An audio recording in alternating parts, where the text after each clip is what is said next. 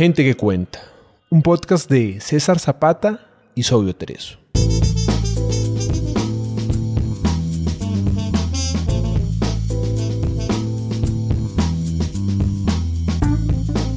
Gente que cuenta es un espacio para leer autores latinoamericanos poco conocidos. Gente que puede que no esté en tu radar, pero tiene algo bueno que contar. Pequeños autores, grandes obras.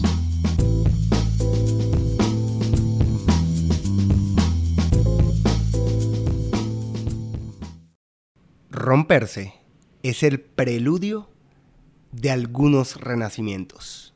De eso versará la siguiente historia. Capítulo 50 de Anatomía Transparente por Romel Manosalvas, autor ecuatoriano, radicado en Iowa City. Aquí una última historia antes de despedirme. Los maricas somos los únicos mamíferos que nacemos dos veces. Somos además criaturas que nacemos rotas, rotas de odio y de humillación. Mi segundo nacimiento no fue un carnaval colorido, caminando por la avenida Amazonas de las Naciones Unidas, en carros alegóricos con pancartas y banderines gay pendiendo por todas partes.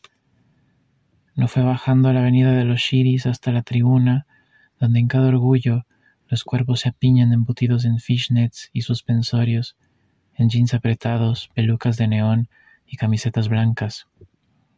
Nada más lejos de eso. En realidad fue un parto inducido, doloroso, sin anestesia. El armario es el cuerpo, y hay algunos que son más transparentes que otros, que revelan más de lo que deberían. A mí desde la escuela me decían marica, me decían niño mariposa, mariquita Pérez, maricueco, trolo, mujercita. Me gritaban eso por los pasillos porque decían que era muy niña, que caminaba y que hablaba como niña, como si ser niña fuera algo malo. Yo en cambio soñaba, Soñaba al cerrar los ojos con un príncipe alto, de cabellos claros y manos lindas, un príncipe que me defendiera de la crueldad, del desamparo. Los niños me gritaban loca, loquita, y yo soñaba. A pesar de todo, me gustaban mis compañeritos de la escuela, me gustaba lo varoniles que podían llegar a ser en esas trazas, un estirpe de machitos en miniatura, imitando quizá a un estirpe mayor de machos, de quienes habían aprendido la forma correcta de ser hombres.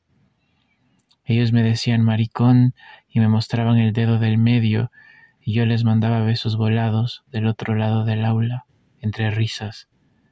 Ahí era cuando me caían a trompadas, me atormentaban en los baños, me perseguían por los pasillos, me robaban el refrigerio y lo tiraban a la basura.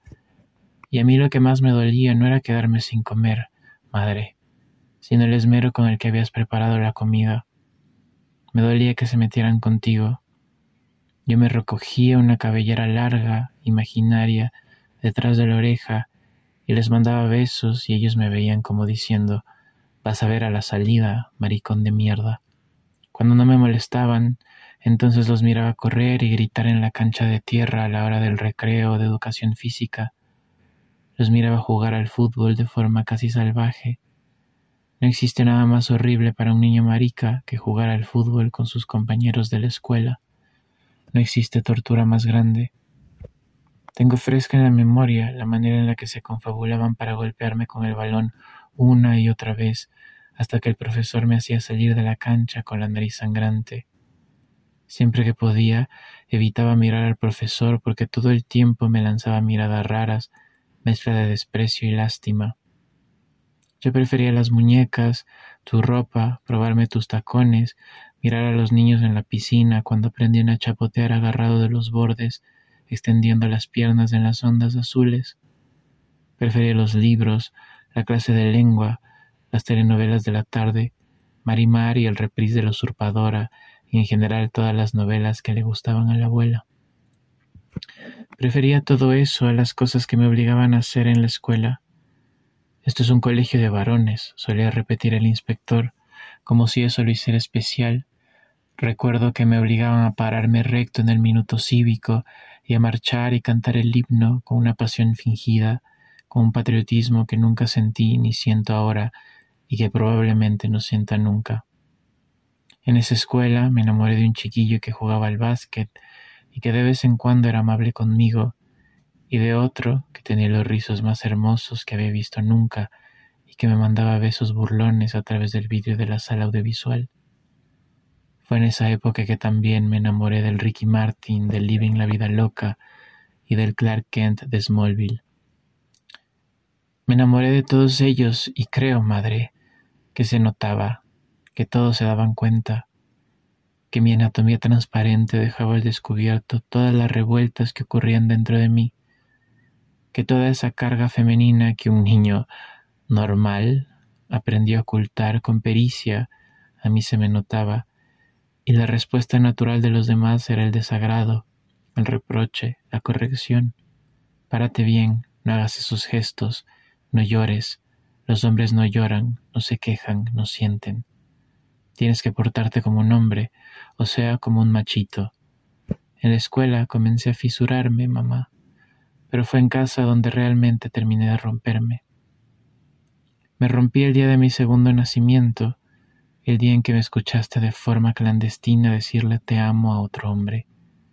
Recuerdo la agitación, el rechazo, tus palabras haciendo agujeros, la claridad entrando por la ventana de mi habitación y los reclamos resonando por todas partes, la furia de padre cuando se lo contaste haciendo temblar la casa.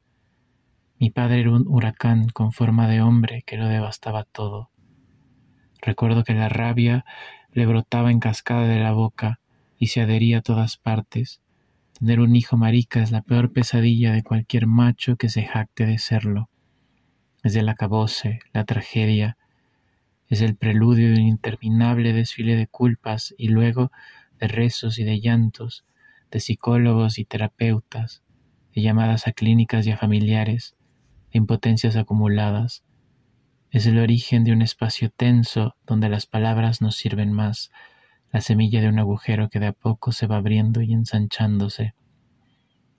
Recuerdo a papá perder la compostura, le recuerdo llorar y maldecir, dejándose anegar por sus propias emociones. Lo recuerdo femenino en su dolor, sin que él fuera capaz de darse cuenta siquiera de su desacato, de la ruptura de sus propias reglas. Lo recuerdo así, humano, durante un breve instante, pero creo, madre, que lo que en verdad terminó de romperme fue la forma en que me miraste el día en que fui expulsado del closet por tu curiosidad, tu mirada y tu renuencia al contacto. Eso fue como tener a Dios en mi contra. Los maricas somos los únicos mamíferos que nacemos dos veces, los únicos cuyo segundo nacimiento demanda en muchos casos más dolor y angustia. Y luego están los enfermos de SIDA. Reformulo. Estamos. Y lidiar con tres nacimientos es cosa seria. Es algo que no me siento capaz de enfrentar, sobre todo si esto me confronta con mi propio cuerpo, con mi cuerpo cambiado, que no reconozco del todo, que percibo frágil y propenso a derrumbarse en cualquier momento, que siento menos mío y más mío a la vez, que detesto el doble. La enfermedad es un nacimiento que te pone de frente a la propia muerte. Muchas veces en mi vida pensé que me encantaría envejecer, imaginarme viejo y marchito, con el cabello blanco, contándoles a los otros cómo me sentí durante tantos años, antes de eso, antes de la enfermedad y de estar solo, antes de Gabriel y de Frank y de todos los hombres que han puesto sus manos en mí. Y lo cierto es que me sentía lleno de vida, pero ahora pienso algo distinto. Quisiera sentirme en control, poder elegir no ser esto, no vivir de este modo. Quisiera poder liberarme. Estoy listo, madre. La muerte no es más que un nacimiento distinto, no es más que otra forma de rebeldía. Escuchaste a Gente que Cuenta.